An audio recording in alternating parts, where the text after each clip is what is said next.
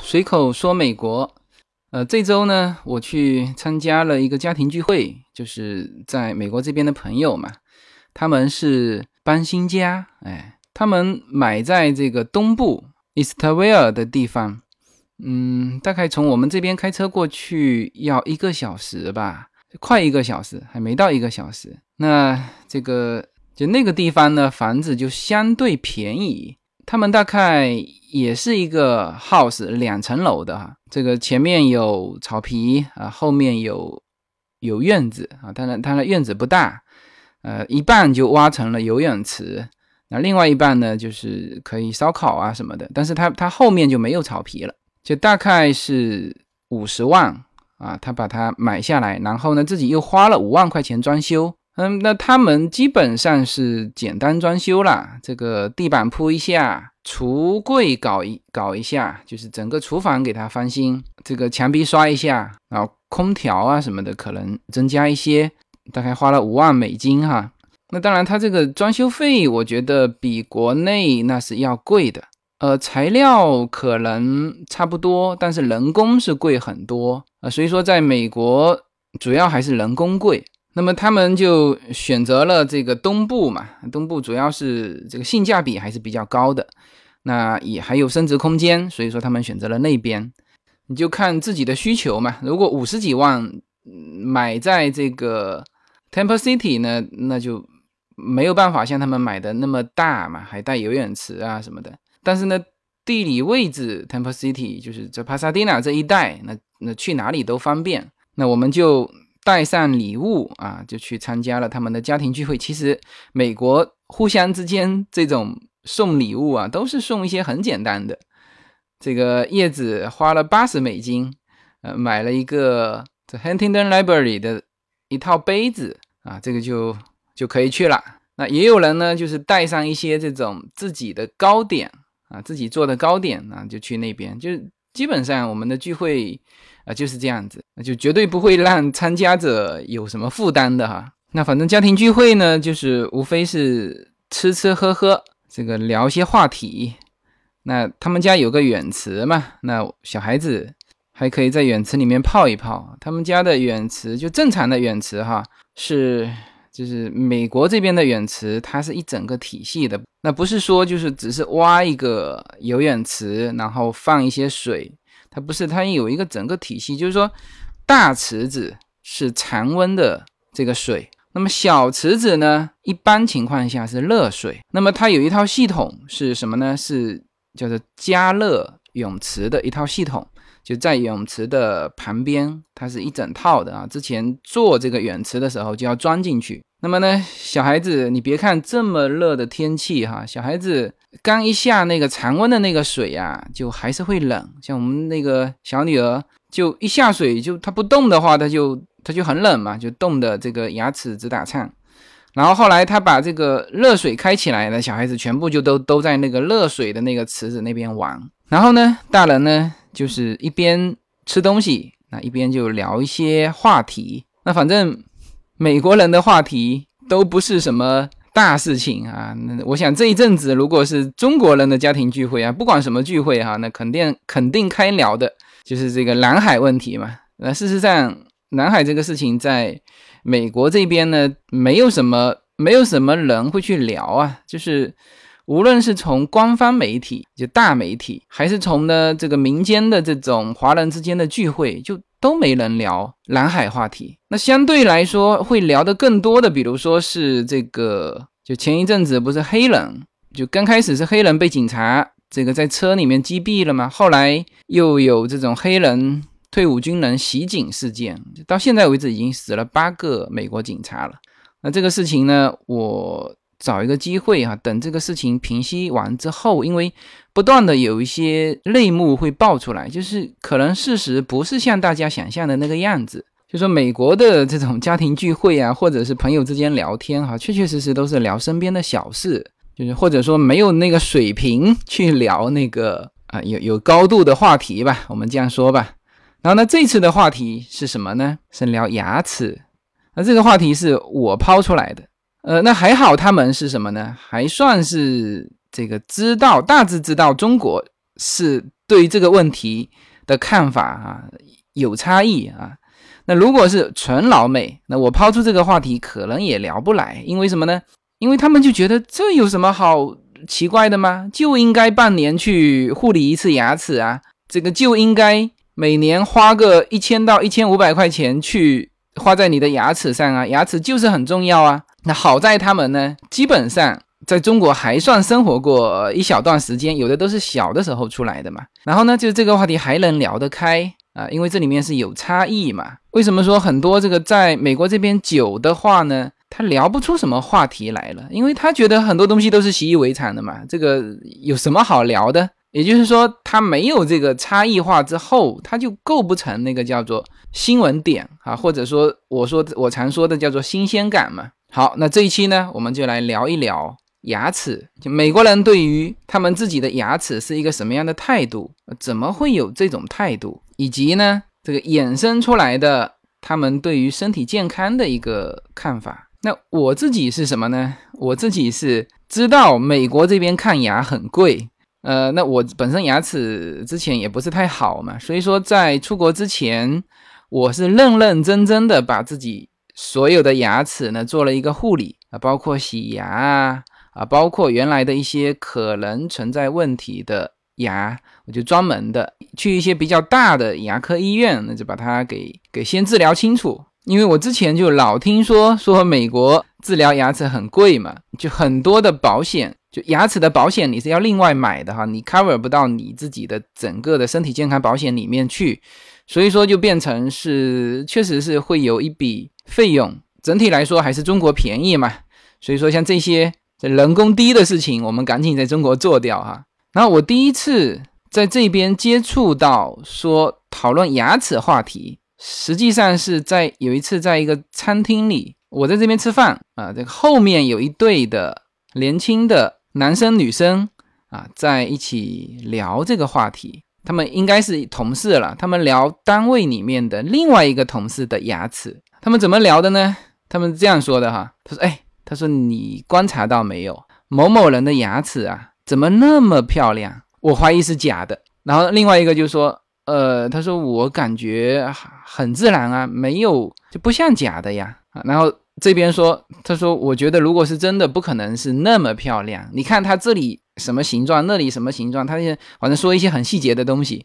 那他们是华人了。”这个不是老美哈，老美如果聊这个，我也当然我也不会去细听 老美去互相之间聊什么啊，因为他们是说中文啊，我才知道说，即使是在美国的这种华人世界，对于牙齿也居然是这么关心，因为这种聊天等于就像我们什么聊女生之间聊，哎，那个人他那个鼻子一定是隆过了啊，或者说他的那个双眼皮应该是怎么样，就是把它当成一个。很重要的话题来聊。那么相对而言，我发觉在美国这边聊牙齿远胜过聊这种这种整形的这些东西，就美容整形的这些东西。就是他们看待一个人，就整张脸哈，我觉得感觉好像牙齿最重要，其他的反而不重要，就这种感觉。然后呢，我到这边之后也会去注意一些这种就是高净值人士的牙齿。啊，比如说律师啊，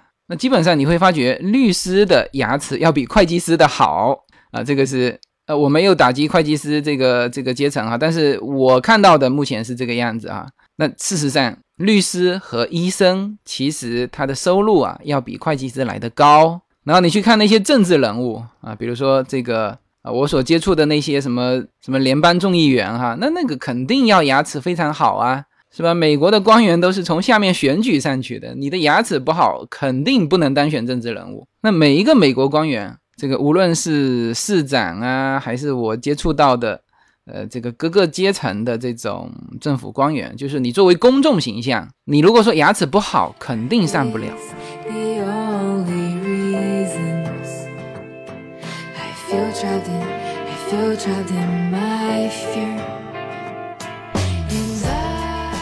大家好，我的随口说美国移民专辑已经上线，大家可以出门左拐，在我名字下你会发现一张新的专辑，那一张就是我随口说美国的移民专辑，欢迎大家点击收听，谢谢。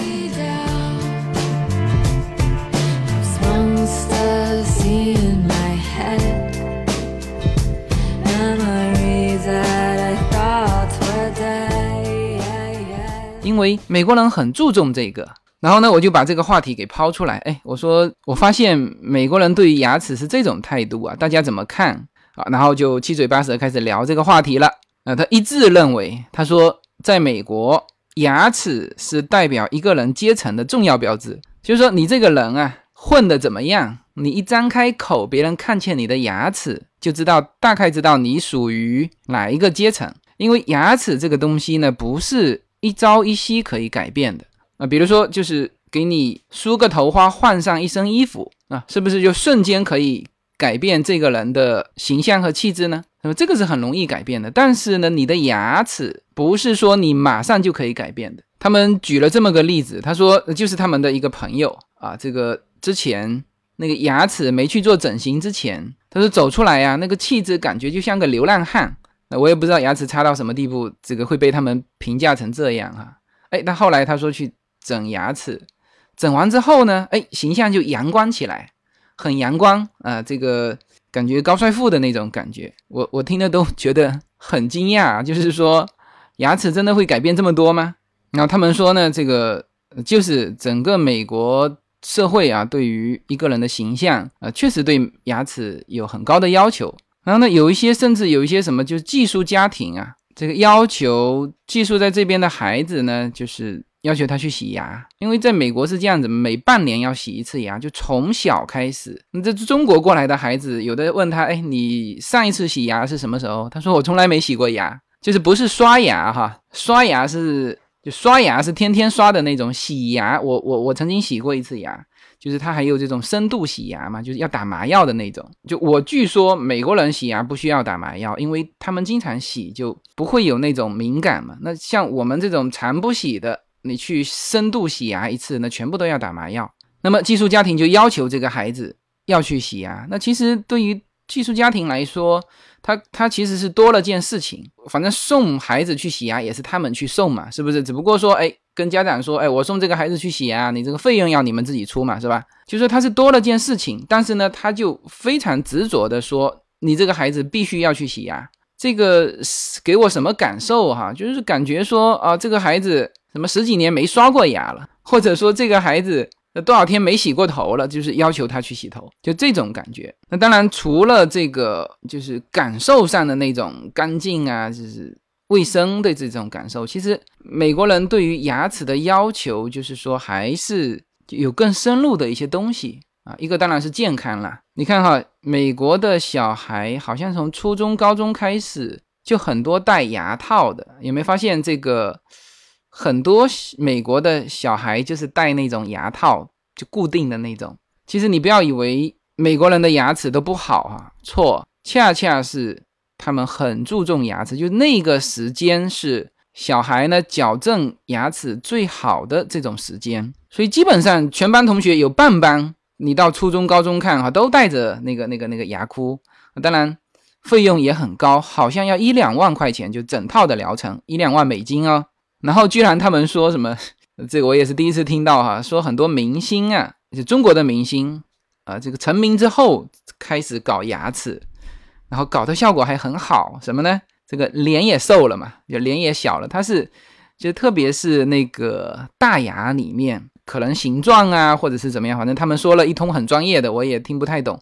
总之就是说里面的牙齿整形完，这个整个脸会小，这是一个。那还有一个，他们说。就戴牙套的期间呢，就是牙齿可能不能吃一些这个平常的大鱼大肉啊，只能喝一些流质的东西，或者是呃吃一些比较轻巧的东西。那这样子呢，一段时间之后，就等于是节食了嘛，哎，身材也变得好起来。反正说的有声有色。总之呢，就是这美国的这些朋友们，他们确确实实对于牙齿，就是普通家庭啦。我们现在聊的都是普通家庭哈，因为总共好像是来了快十个家庭吧，加上主人，大家的反应都是一样的，就公认牙齿是非常重要的，牙齿对于美国人是非常重要的。好，那我就提了一个问题，我说，我说有一种说法什么呢？说因为牙齿护理起来很贵啊，所以说呢，你露出这个牙齿是非常健康的时候，大家就知道你花了很多钱，所以你说明你很有钱。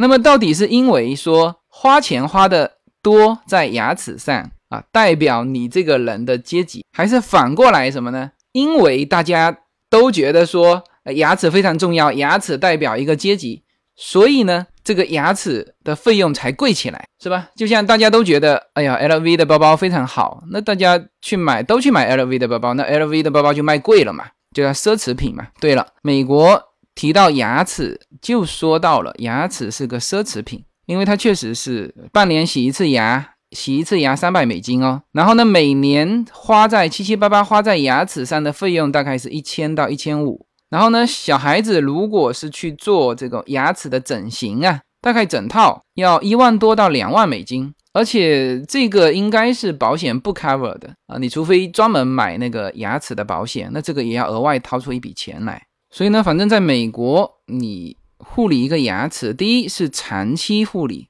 第二呢，这个费用不低。所以呢，当他露出一口这个非常健康的牙齿的时候，其实就有点像呃，我们中国呃，可能女生炫出一款包似的。所以你看，美国人笑起来啊，他那个那个嘴呀都咧得非常开，就我们中国人叫笑不露齿嘛。但是美国人一笑起来，就是大家就感觉很阳光。为什么？他他牙齿全部露出来。就如果他有一副很漂亮的牙齿，肯定是那样笑的，咧开笑的。这个我当时在聊天的时候。这个他们说牙齿是对于美国人来说哈是代表一个人阶层的重要标志。我说这个在中国呢，代表一个人阶层的重要标志啊。以前是说你你家房子在哪比如说家住北京的，他有的时候这个有新的朋友见面啊，有的时候会会通过啊这个哎你家住在哪里呀啊？用这种方式来就是非常直观的啊直接的能够了解这个人大概属于什么阶段啊。比如说哎我家在。二环内啊，或者说我家在五环外啊，那这个就明显段位拉开了哈。那实际上呢，现在还有一种什么，就是说你小孩在哪读书，那这个其实也是综合代表了各个方面的能力啊，这个你才有办法把你这个小孩放在一个大家都知道的这个小学或者是中学里面啊，主要还是小学了。我说美国人这个好嘛，他他咧开嘴巴就代表他的阶级了，那那怪不得满街这么多的。牙医这个牙医还都很赚钱，就所以我才问出那个话题嘛，说到底是因为，呃，说是花费贵，然后大家都觉得啊，牙齿能够代表一个人的阶级啊，还是说大家都认为牙齿能够代表一个人的阶级，然后呢，它的费用就贵起来了。然后那然后大家就在那边探讨这个话题。那当然我提这个也是不能说没有道理嘛，因为每个人呢。他其他的东西也重要啊，不是简单只有牙齿。那当然，他们的那个理论是对的哈，就是说，你比如说有一个人，他突然间一夜暴富，他迅速可以改变的是他的衣服啊，买一辆好车，但是他的牙齿不可能马上改变，是吧？这个当然是一个呃比较和衡量的一个一个标准，说的也对。那那他们是说，主要的意思是什么呢？就是说，其实美国人啊，就从社会到个人，他其实是对个人身体的一种关注。其实美国人不仅仅是半年去检查一次牙齿哦，他其实半年也要检查一次身体。当然了，这个身体是在这个保险 cover 的范围内啊，牙齿不在，牙齿你是另外买保险啊。他们一说到这个，那我基本上。就就认同了，就是说，其实美国人呢，他对于整个自己的身体，就不仅说自己关注啊，就整个社会会有形成这么一种机制啊。你半年了要去检查一次身体，我去在美国这边检查过身体啊，那个抽血抽了二十几桶啊，就是那个小小桶哈，就是比在国内，因为我在国内有亲属，就是直接在那个检验科嘛当领导，那那我进去肯定是什么都检验啦。也没抽二十几桶啊，他检查的非常细啊，然后其他的这个检查也都检查的非常细，反正是各种仪器都给你上。然后呢，其实我们对自己的身体是知道的嘛，比如说有一些脂肪肝啊，但是在在这边他就很严重嘛，他就感觉我们脂肪肝都多少年了，那他在这边就要求你这个饮食又要怎么控制，那又要锻炼。他问我，他说：“哎，他说你这个有什么锻炼啊？啊，其实我们没什么锻炼，就偶尔啊，极其偶尔的跑跑步。啊，他问我你一周跑几次啊？哎，我都不好意思回答了。我说这个有的时候断断续续吧，有时候跑，有的时候没跑。那其实美国人啊，他对于运动也是非常注重的。你去看那个，这一个是跑步。”还有一个就是健身房里面也都是挥汗如雨的，这个但是呢还是户外的跑步比较多，因为整体来说美国呃比较适合跑步。当然美国嗯夜跑其实也不多，它就是说白天啊周末呢跑步的人非常多，那白天呢到处也都有跑步的人。其实在美国呢就是说他很注重一个人的身体的各个方面。呃呃，就身体这一块就不用说了哈，这个因为你有定期检查嘛，他也检查的很细，一旦出现问题，他会呃很快的安排治疗。你如果保险有 cover 的话，那就是肯定是一有问题就马上治疗咯。那这个是身体，那么身体是这样子啊，这个呃保险是完全 cover 的，正常人都上保险嘛，你要么就是奥巴马健保，那要么就是白卡，那么就都是 cover 掉的。它只要保险 cover 掉了，那么大家给的服务都是一样的，就是说检查、治疗啊，这些都是一样的。那么这里面就体现了什么呢？就是说，如果你是穷人的话，那么你可以拿到白卡嘛，因为你够不着奥巴马健保的标准的话，那你就只能拿白卡。那么拿白卡一样的呀，就是说。给的服务是一样的，所以说呢，这一点上，我们那天讨论的时候，就最后有一个人讲，其实一个国家的发达程度啊，就是要看什么呢？要看穷人，就穷人的状态到底是一个什么样的状态。那么在美国，就是无论你什么状况了，越是弱势群体，越是能够得到照顾。那么穷人也是一样的，就是在身体，至少说在身体这一方面，他只要有白卡。就一切都是免费的啊！你比如说，你你搞个奥巴马健保，那是同计划、银计划、金计划，你还有一部分的自付额嘛？那如果你拿到白卡，哇塞，那就一切都是免费的。那他们当然是得到很好的这种治疗啊，就是在身体方面。但是呢，这个啊还只是就是基础基础福利两块没有哈，一个就是当然是牙齿，就是说白卡呢。它是这样子，白卡覆盖到牙齿的某一方面，呃，比如说你牙齿整形啊什么的，这个就不给，就就 cover 不了了哈。但是呢，白卡居然也还能够覆盖到，比如说你拔智齿啊，啊，还有就是，呃，你可能牙齿疾病啊，它是给治的。但是你就是说牙齿的美容啊，这个它是不 cover 的。所以有一口这个洁白健康的牙齿，大家就知道，呃，你至少是。呃，肯花超过这个基础福利以上的钱去治疗、去维护你的牙齿嘛？而且是要长期维护，这个不是说，呃，这个一两下维护就可以的。好，除了牙齿之外，其实还有一块，国内都忽略了什么呢？就是心理健康。没有什么能够阻挡你对自由的向往。人生是一趟旅途，精彩的是沿途的风景。大家好，我是无限自由，非常高兴能够通过随口说美国这个节目来认识大家。我每周都会在洛杉矶为大家录制一期随口说美国。现在大家除了可以听到我的音频节目之外呢，还可以登录我的微信公众号，我公众号的名称是。L 一二零一零零一一五无限空间，这是一个新移民家庭分享美国生活的点点滴滴的一个个人空间。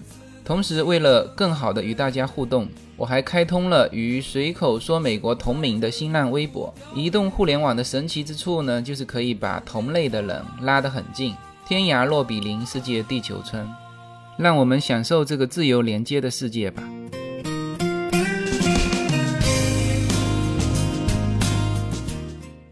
啊，这块在国内现在好像有一些心理咨询师啊，我据说一个朋友在考这个什么心理咨询师，呃，当然他是当成一个事业来做了，但是呢，就是说国内我现在不清楚国内对于这种心理咨询师的看法是什么样。那原来我早先年的时候，我也知道心理咨询师那个感觉就像和那个风水先生 没有什么差别，呃，就是以前的想法哈，不是现在的想法。就第一呢，当然我们自己没有一个就是说把自己心里的问题说出来的那种那种习惯啊，这个要么就是说家丑不可外扬啊的自己内心最深处的一些东西。就是放在自己内心的最深处，就没有把它有这种机会给抒发出来。那其实这个就是属于心理健康的一方面了。那么在美国，这个心理咨询师就心理医生了，他是很确切的叫心理医生哈。像中国，我不知道为什么是叫心理咨询师，也许他还够不上医生的级别吧。但是在美国，心理医生是很多，而且呢，这个心理治疗过的人，他说是。呃，是非常有效的，就是说，呃，就不是像我想象的，是这个这个走走江湖的那种风水先生哈。事实上是很有效果的。那么我们身边就有人看过心理医生，当然他也是华人家庭了。他在看心理医生之前，就自己就觉得自己有一段时间就呃状态很不对嘛。呃，他在这边也十几年了，但是很想看心理医生，但是他毕竟是华人嘛，就是他家里人。一跟这个父母这一辈的哈说，这个他想去看心理医生，这个父母都觉得呃不可理喻啊，都不支持他去看，就就可能跟我原来的想法是一样的，就是说，第一呢，就心理问题是个人问题，就把它当成是一种情绪的不稳定啊，比如说这个一段一段时间呢，都会有一些时候自己情绪低落啊，就把它当成这种。情绪的波动。第二呢，还是根深蒂固，就是说那个心理咨询师都是忽悠的。当然，这个是没有接触过就正规的，我不知道现在国内心理咨询师到底的水平怎么样啊？但是就美国的心理医生，他如果能够称得上是心理医生的话，那他是专业的培训出来的。那么我那个朋友他就看过这个心理医生，他看完之后就后来说哈，他说。呃，完全和其他人对于他这个心理问题的用的方法就不一样。就比如说，他遇到一些很苦闷的事情，如果向别人嗯说出来的时候，别人都是以一个什么样的态度？去安慰，就是说劝他。哎，他说你不要这么想啊，你这样想是不对的呀，什么？他说我就是这么想啊，是吧？这个是普通人，呃，如果做心理咨询是 一般是这样做的。但是心理医生是不一样的，那具体怎么治疗他没跟我讲，但是呢，他就跟我讲说，看完之后呢，好了很多，心态好了很多，就是说很有效果，也很有用。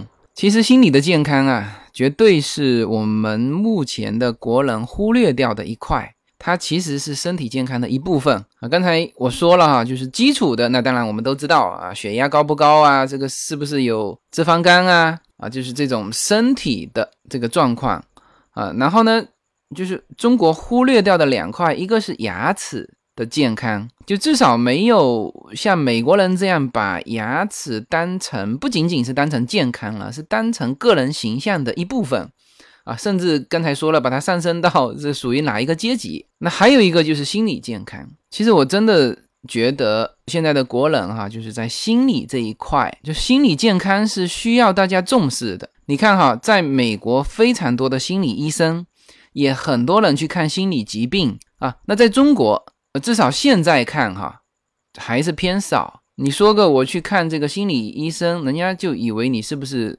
神经病啊，或者是以为神经病才去看心理医生。其实每个人都需要心理医生的辅导。你去看哈，现在中国人家整体来说叫做社会啊，戾气很重，就动不动就吵架啊。这个甚至在我们自己这个随口说美国的群里面也是这样，就稍微观点不统一，就很容易发生激烈的那种、那种、那种激烈的交流啊。所以我还定了一个群规嘛，就是说大家求同存异。对讨论问题不要对人啊，这个我还特别定了这个群规。但是总体来说，这个我是知道的。这个我们自己原来在国内的时候也是这样，就是说急躁嘛，什么都急躁。那这个这个除了社会的问题之外，这个社会的问题我就不说了哈，这个确确实实现在中国是越来越急躁，呃，在经济上也是这样子。这个人家说现在中国人玩坏一个行业的时间已经缩短到一年了。就我都很怕，因为今年不是网红经济刚刚起来吗？这个就也有人认为像我这种主播属于网红嘛？那其实我也不否认啊，我我我可能搭上了这个网红的这班车哈，所以说，但是呢，我也很怕说这种网红经济又被瞬间玩坏掉。就是你要说一说网红，那好，我们去成立一家公司去 copy N 个网红，然后把这个商业模式导入，怎么变好，迅速就玩坏了。就是，就无论是经济上还是个人生活上，你去看那个街上吵架的特别多。就比如说搞个车祸，那就下来先互骂一顿，那么掏出手机打自己需要支持的人。那在美国，如果撞车哈，无论遇到各种事情，这个当然是跟社会的制度有关。为什么呢？美国有保险嘛，它保险就全部 cover 掉了。是吧？遇到什么事情，你就是找自己律师嘛，律师去出面作为你的代理人，双方不要直接接触，是吧？当然是跟社会有关，但是哈，每个人心里的那个急躁，其实啊，中国人的心理疾病是蛮多的，其实是需要非常大量的心理咨询师和心理医生的治疗。现在只是说在文化上还大家还没有这种意识到，说这个心理疾病会造成什么样。那或者是还不愿意出这个钱去去治疗，就第一不把它当成病，第二呢，呃，可能也觉得这个花这个钱，你如果自己身体有病啊，比如说该拉到医院去啊，这个这个动手术啊，这个这些钱倒愿意付，但是心理上的疾病，他觉得不应该花这个钱。但是呢，你反观美国这边啊，这个市场叫供需两旺，大家稍微遇到一些事情，觉得心理上有一些问题啊，就是就会去看心理医生。所以不是说美国人的心理啊比中国人更加有问题，所以说他这么大量的人去看心理医生，就像美国的残疾人一样。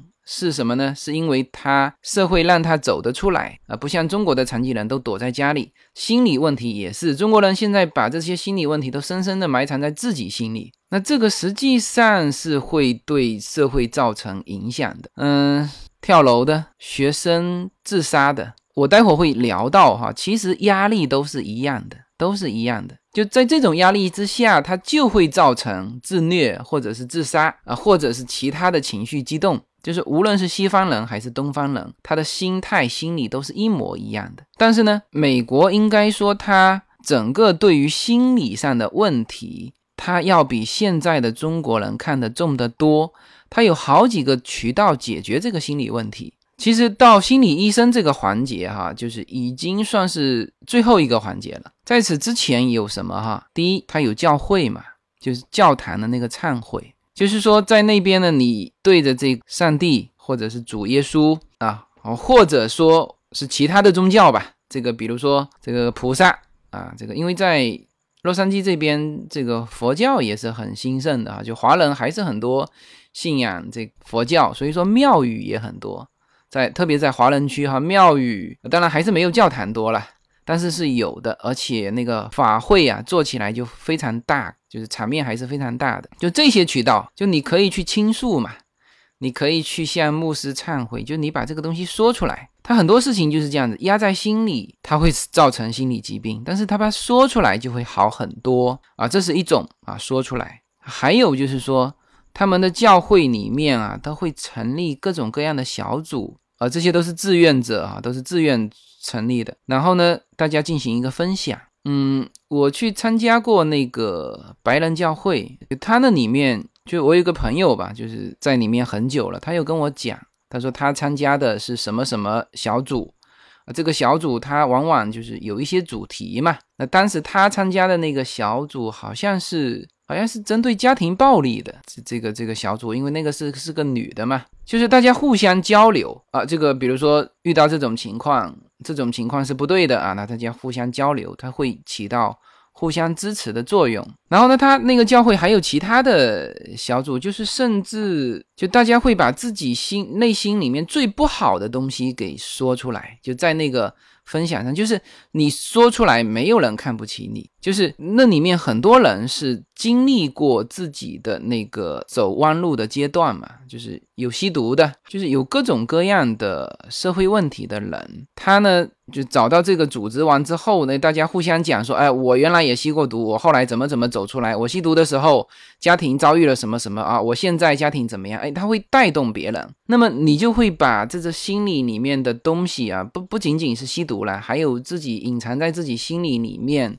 觉得不能够说出来的一些事情，就会在那个这种分享小组里面说出来。因为每个人心里的恶哈，其实你不要以为自己有啊，很就别人也有。那怎么克服呢？那有这种小组，你把它说出来之后，哎，有一些有过这个经验的人，他就会教你怎么做。呃，这个是当然是后面一步。那你本身把它说出来，你就舒服很多嘛。那么这种。以教堂名义的、教会名义的分享，我不知道在国内有没有哈。但是现在国内有一个东西，其实也蛮好的，什么呢？读书会。这个我曾经在自己最寂寞的时候，有参加过我们家旁边的呃一个很不错的这个读书会哈。就读书会虽然说读的是书哈，但是呢，它有一个自由发言时间，就一个一个谈对这本书的感悟。比如说他们是每周。读一本书嘛，那么这里面其实就有牵扯到自己内心里的一些东西，呃，然后呢，你你以读这本书的感悟的形式说出来，其实自己心里会好受很多。那我我有一段时间就有参加这个读书会，呃，无论是说自己的一些需要得到别人帮助的东西，还是说你的一些经验分享，你帮到别人，对于你自己的。心理来说啊，都是一种就正面的一种一种行动，就你会感觉很舒服啊。无论是我的问题别人解决了，还是我帮别人解决了问题啊，你都会感觉很舒服。然后最最关键的是，这种在这种没有什么利益冲突，甚至说互相之间不太认识的人面前，你有的时候更好讲，更好讲。那么，所以是美国这种教会的这种小组，它就起到这种作用，就大家也都不认识，就是就是会把它讲出来。因为我参加过那种读书会，所以说我是理解这种形式其实是可以起到心理治疗、心理安抚的作用的。那还有就是心理医生了，那反正我是没看过心理医生，那我那个朋友他是觉得说很好。但是我现在以我的认知，还是接受不了自己去看心理医生哈。但是呢，这个心理医生现在在美国的心理医生，确实是帮美国人就是缓解了很多很多呃内心的压力。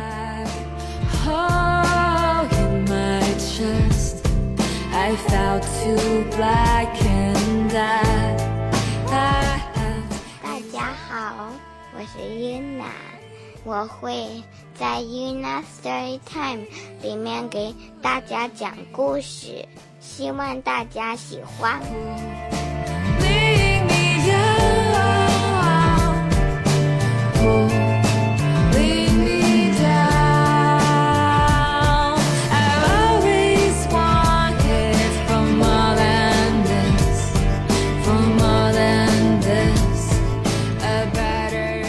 说。我的一个朋友啊，他有一个朋友在旧金山硅谷那边做心理医生，他说生意非常好，就是我我说的那个供需两旺的局面嘛。他为什么说在新在这个硅谷做呢？因为硅谷大家知道是这个全球现在 IT 的中心在那边嘛，那华人也都非常优秀，他还都不是去治疗这些成年人哈，他是治疗小孩子，什么呢？就是因为在那边都是很优秀的华人家庭嘛。那小孩子也很优秀，那学校也很优秀。然后你这个小孩子到那里面之后，就会面临非常大的竞争压力。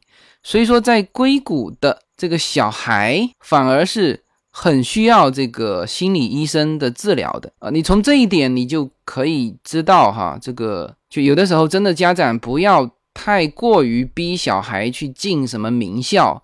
所以那个什么，越是高等的学校，好像越会出现这种自杀的这种状况。那硅谷也一样，所以说人都是一样的嘛。那么就是这个心理医生，他在硅谷专门治小孩的心理疾病，他生意非常好。那么你就可想而知，这个国内的听友们，你们自己的小孩如果是面临的那种高一点的竞争压力的时候，其实他的心理是是需要治疗的，知道吗？如果治疗的不好，如果没有治疗，那是会影响他的身心健康发展的啊。这个严重的就是以后不知道会干出什么事情啊，也许伤害别人，也许伤害自己。啊，但是呢，你当他出现问题的时候，如果你给予他心理咨询啊、心理的安抚啊，甚至是叫做专业的心理医生的治疗，那很多事情就不会发生啊。这个是一个朋友的例子啊。